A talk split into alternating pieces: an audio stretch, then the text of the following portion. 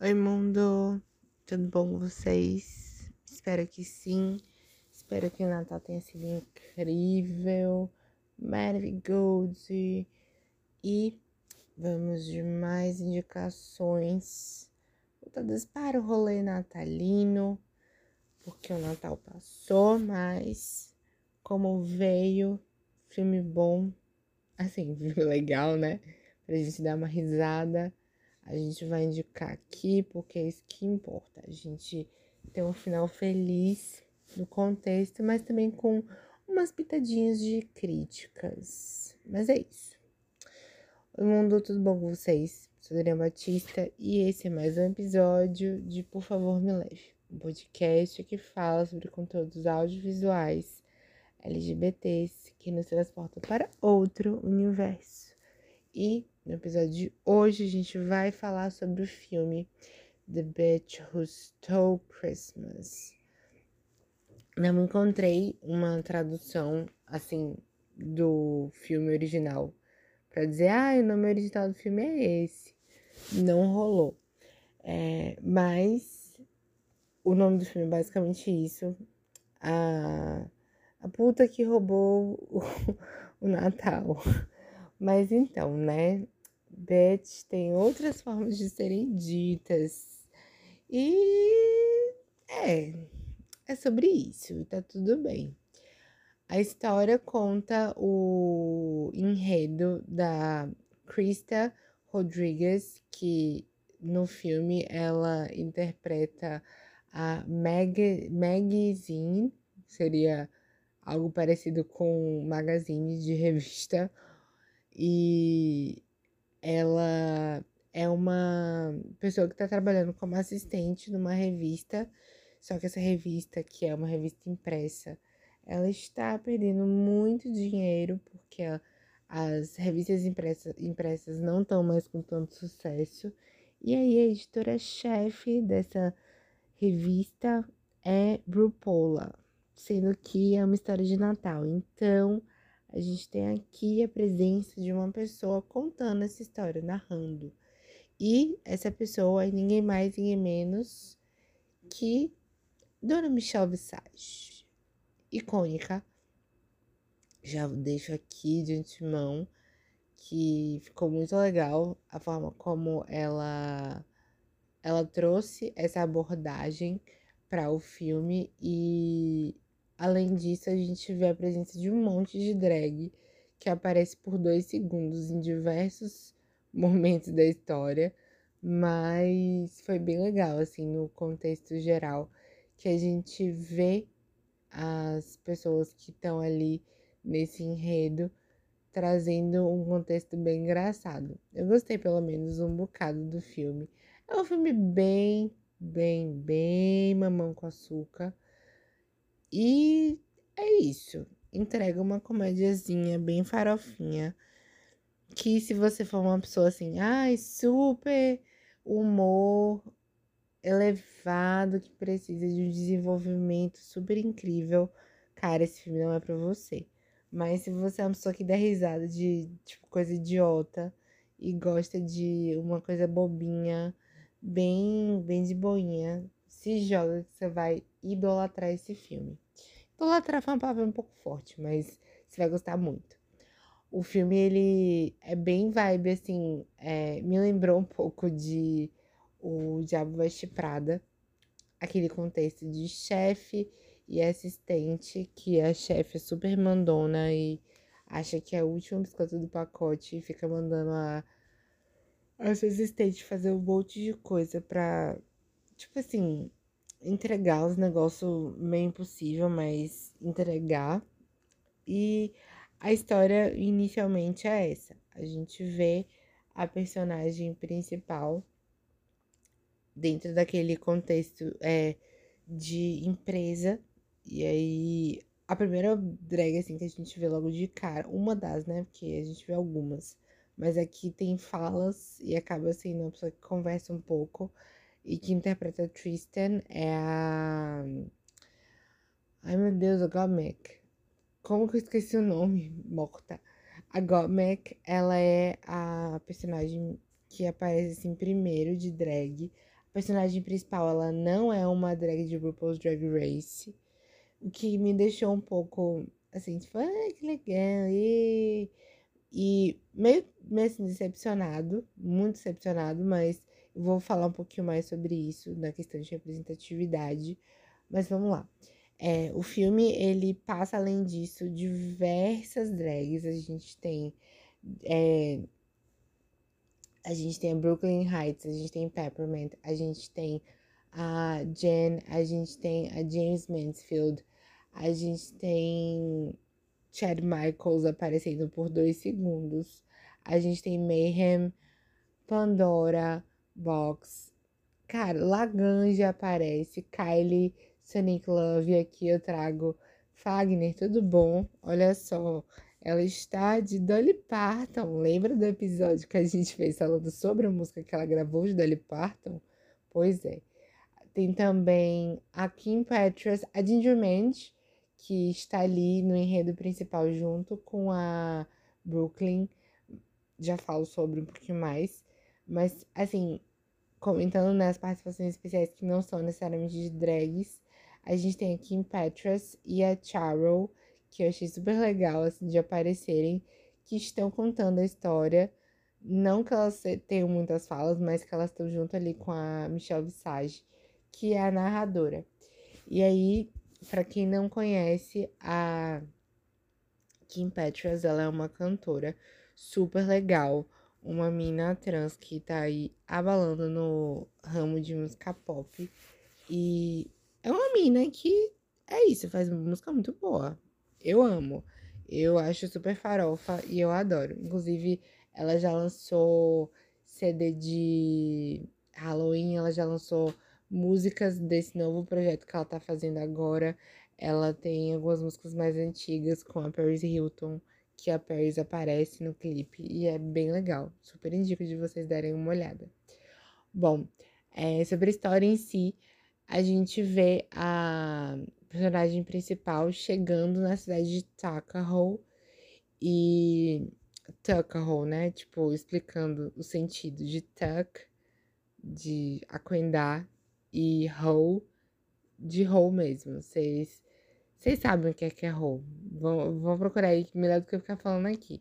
Mas enfim, é, a história ela vai ser muito desenvolvimento da jornalista que é aspirante a jornalista, na verdade, aí na história ainda, está querendo fazer o que RuPaul pediu para ela, que é uma chefe bem cuzona, para roubar uma coroa da cidade de Tuckahoe e no final a gente descobre melhor né, o que, que acontece, mas a personagem principal é super legal e ela acaba encontrando um grupo de amigas que se tornam a sua família. E um ponto assim que é mais pro final, mas que eu acho super importante a gente trazer aqui agora, é o quesito de família escolhida. Ela é uma garota que é entendida como adotada, a família inteira, passando por um monte de perrengue. E aí, perto do final do filme, a gente vê um discurso falando sobre você fazer parte da família qual você escolhe. E é muito lindo porque ela não teve essa oportunidade de ter uma família quando ela era jovem. Uma família assim que desse suporte, carinho, amor. E aí ela encontra isso na cidade onde ela vai. Um grupo de quatro drags que vão estar. Tá... Ali são mulheres, pelo que eu entendi, que estão sendo representadas. O momento de falar sobre drag não é uma discussão que é feita no filme. Eu achei isso legal. É... Mas o filme ele traz essa questão de união entre as pessoas que moram na, no bairro onde a personagem principal tá, representando a Meg, a Megzinho. E aí a gente vê o desenvolvimento delas, porque a gente tem a ideia no filme de que esse filme se passa em uma semana, sendo que essa uma semana na cidade de Tuckahoe é uma semana que vai ter um concurso. E aí a Meg ela vai ajudar essas, essas mulheres que estão ali sendo as principais da história a ganhar esse concurso, porque se elas ganharem o concurso, elas ganham a coroa, que é o que a chefe da Meg pediu. E aí ela vai conseguir levar a coroa de volta, ganhar o emprego dos sonhos e cada um segue seu bonde. Mas nada lindo assim, fácil. Então, vários percalços acontecem. E dentre esses percalços, eu trago de novo o ponto, né, que eu tava falando antes a gente vê a maior construção do afeto entre as pessoas que estão envolvidas na história, porque a Maggie ela cria esse senso de família. E as meninas que estão ali acolhendo ela, inclusive, demonstram que é realmente isso é um fato que acontece. A questão da família reunida e tudo mais, o que é muito massa de se assistir, porque é uma, é uma parte muito bonita que eu vejo sempre. Eu sempre comento isso aqui, no podcast, mas que é uma coisa muito real para pessoas LGBTs, que é a questão de a gente não é aceito como a gente é de fato em ambientes familiares em alguns casos. E aí a gente a gente tem a nossa família escolhida, que é a família de pessoas LGBTs que estão ali dando apoio pra gente, abraçando e gerando um ambiente de acolhimento. É muito lindo isso. O filme, o filme passa isso de uma forma bem legal. E, no geral, o filme, ele é bem, ele é bem bobinho mesmo. Algumas personagens que eu acho legal de se apresentar são a James Mansfield, que ela é a vilã da história. Eu achei bem legal a forma como abordaram ela. A Brooklyn Heights, que é a jurada principal de, de Canada's Drag Race, está de parabéns. Foi da 11 temporada, se eu não me engano, de RuPaul's Drag Race. Ela tá de verdade de parabéns, porque ela foi icônica no filme. A, a parte de sotaque que ela usou e tudo mais foi bem legal. A Ginger Mandy também, que tava ali no, no rolê de cast principal, ficou bem legal, porque ela era dona do local onde a Maggie ficou. Então, foi, foi massa a interpretação dela. Ela mostrou, ela entregou que ela é isso, ela é atriz e é maravilhosa. E tivemos também a presença de Jen, que eu fiquei morta, que pegaram meio que alguns pontos da vida real e botaram lá, que era questão de o povo reclamar que ela era muito animada e tal, e aí a personagem dela é apática, com múltiplas. É múltiplas personalidades, pelo que a gente vê, eu achei bem engraçado. Mas é isso, ela fica parecendo que ela é meio morta, assim, o filme inteiro, em muitos momentos. E por último, assim, desse cast principal, a gente vê a Peppermint, que ela é dona de um táxi, e eu gostei muito. Tem um boy lá, e aí eu vou começar a crítica. Eu nem vou falar de RuPaul, porque eu já comentei que RuPaul é a dona da revista que a personagem principal trabalha. E é isso. Miranda Priestley, eu acho que eu senti muito essa vibe. Mas agora eu vou partir pra crítica. O filme conta a história da Meg com um cara.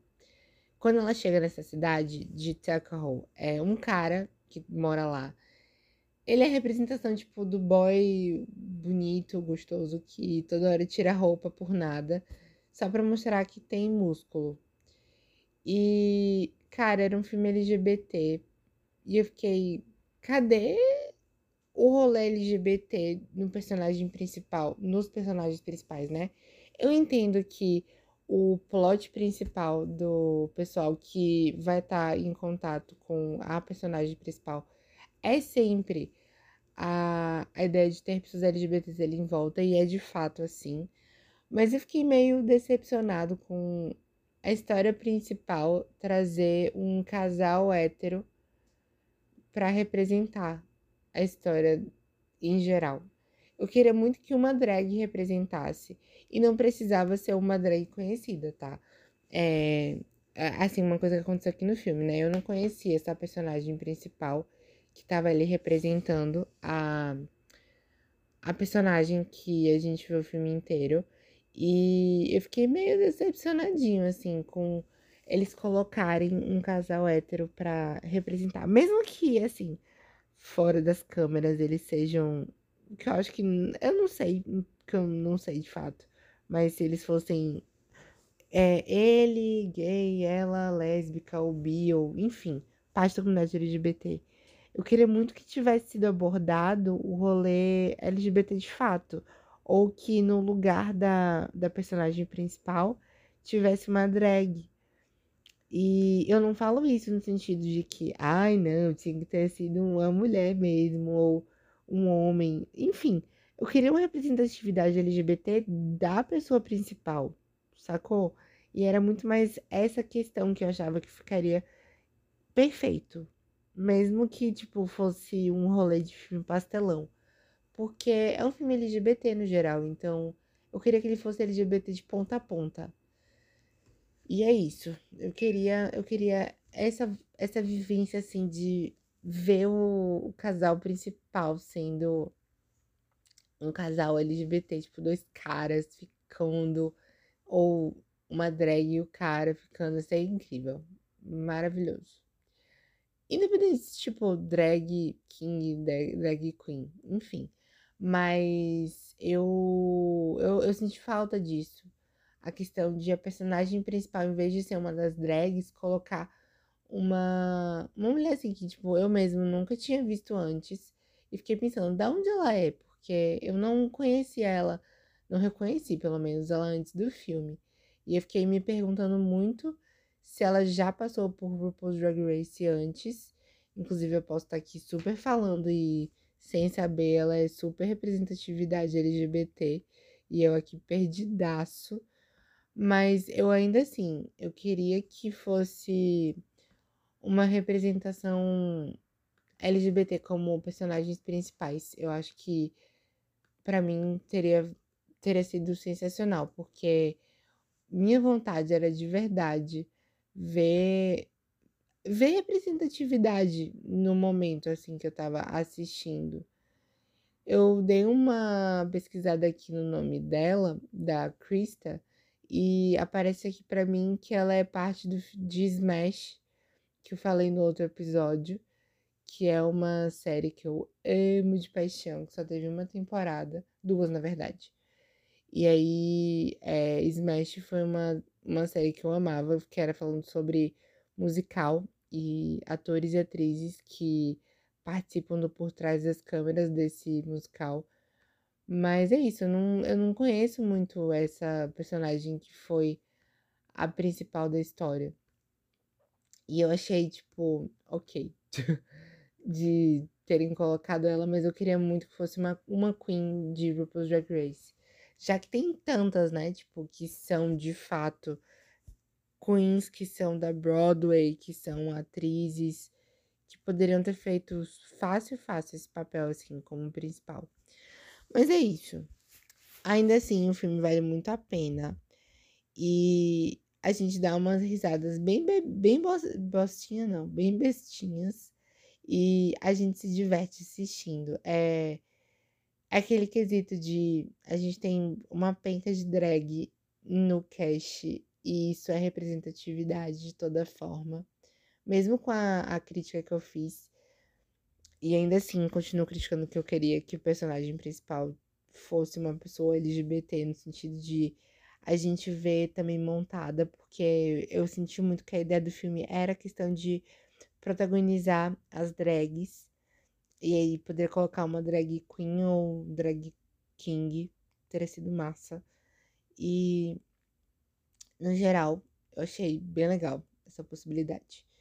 Bom, assistindo o filme e procurando nota no Filmou, a nota de lá tá 3.2 como sendo uma comédia de família. E eu achei a nota ok, razoável. Daria um 3.5. E eu acho que vocês podem sim se jogar para assistir, porque é uma possibilidade de dar umas risadinhas assim no rolê natalesco e também pós-natal para poder se ver, sabe, na tela em alguns momentos, sendo uma boa possibilidade de história para você dar uma risada bem bem de tipo sessão da tarde. Então, se joguem para assistir, consumam o filme porque é importante para a gente ter cada vez mais produções legais acontecendo e a gente se vê nas telas. E deem o biscoito de vocês para Brooklyn, para Ginger, para Peppermint, para James Mansfield, para Jen, porque o, o cast principal assim, da história que é o mais próximo, né? Eu achei super engraçado e super bem feito, o que contou muito para a história e eu gostei demais assim da representação de cada uma, porque foram atuações bem interessantes. E se você está aqui me ouvindo neste pós-natal, quase ano novo, e ainda não saiu o podcast, por favor, siga. Se jogue lá nas plataformas de streaming para poder seguir. Mande mensagem para mim, eu vou amar. Compartilhe com os coleguinhas, que vai ser incrível.